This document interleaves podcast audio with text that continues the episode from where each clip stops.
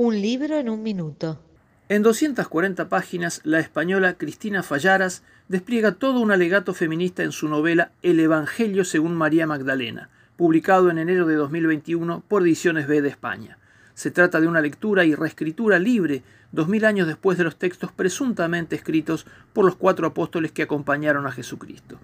Yo, María, hija de Magdala, llamada la Magdalena, he llegado a esa edad en la que ya no temo al pudor.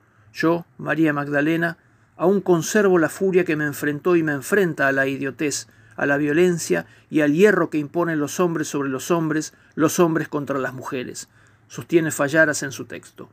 Periodista y reconocida militante a favor de los derechos de las mujeres, la autora inició en 2018 con el hashtag Cuéntalo, una catarata de testimonios de agresiones sexuales sufridas por mujeres españolas.